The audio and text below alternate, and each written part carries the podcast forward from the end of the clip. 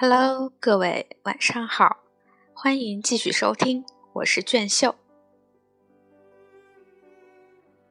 养猴人黄爱清，在二十世纪八十年代，耍猴和现在不一样。那时的猴子会戴上面具，会随着耍猴人的唱词表演戏剧。一套戏演下来，猴子要戴九种不同的脸谱和帽子。很多耍猴人还会给猴子穿上不同的戏服。那时的猴戏表演，其艺术成分更多。二十年来，猴戏里的这些艺术成分逐渐被抛弃，只剩下人和猴子之间的打闹。现在新野的村镇里，比较有文化的耍猴人已经很少有了。黄爱清就是其中之一。最初见到黄爱清是在二零零二年十月，那是我第一次进村寻找歌红星时。当时黄爱清夫妇在自己家里给猴子做繁殖。他家里有七八只一岁左右的小猴子，满院子玩耍。见到我这个生人，都躲到黄爱卿的爱人焦新珍身上。焦新珍也是养猴能人，是黄爱卿的得力助手。家里的小猴见到他，就像见到了母亲一样，一个劲儿的和他亲热。那时养殖的小猴们还都在吃奶，焦新珍每天都要定时给他们喂奶。小猴子们一见到他拿着奶瓶出现，都很亲热地爬到他的身上，先和他亲吻，然后吃奶。那情形让人感觉像是小孩依偎着妈妈。焦新珍告诉我，夜里睡觉时，经常有一些小猴子钻到他被窝里拱他的奶。自己的孩子们看到都感到好笑。黄爱清的女儿、儿子都和家里的猴子成了好朋友。有一只小猴就时常和他儿子一起睡。这只小猴从小到大只听小主人的话，其他人的话一概不听。不管是爬到树上，还是跑到院子外，只要小主人叫，它就会乖乖的回来。黄爱清五岁时，父亲就去世了。他的耍猴技艺是跟着本家叔叔学的。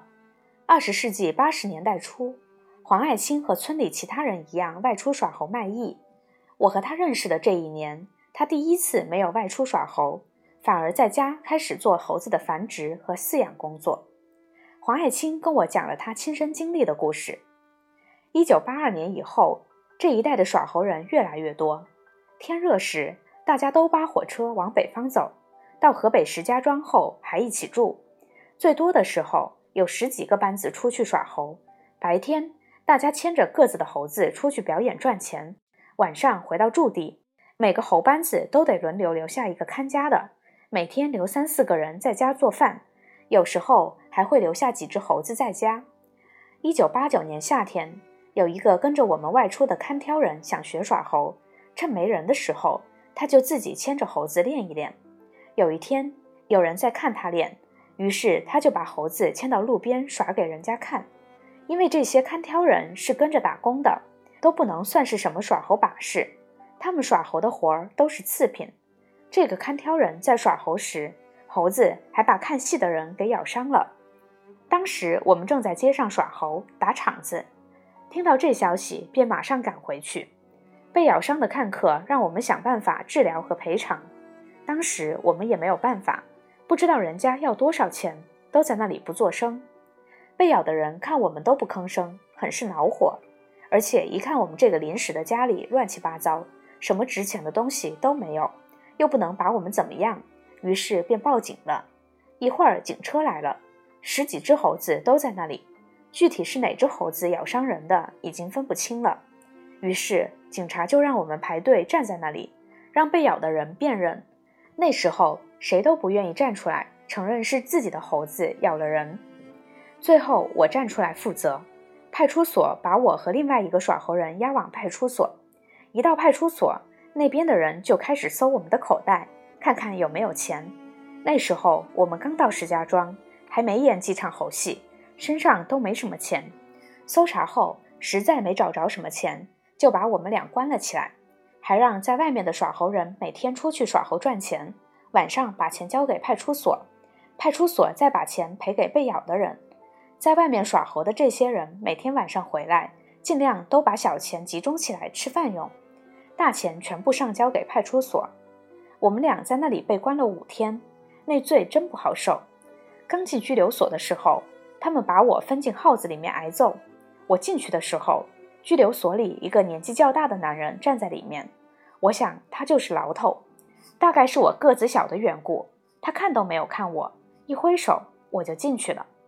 轮到我的同乡进号子的时候，大概是他长得胖、个子大的缘故，引起了牢头的注意。他进去的时候，牢头向他伸出五个手指，他不识数，也不明白人家伸手是啥意思，没怎么在意就进去了。这等于不给人家面子，威胁到牢头的威望了。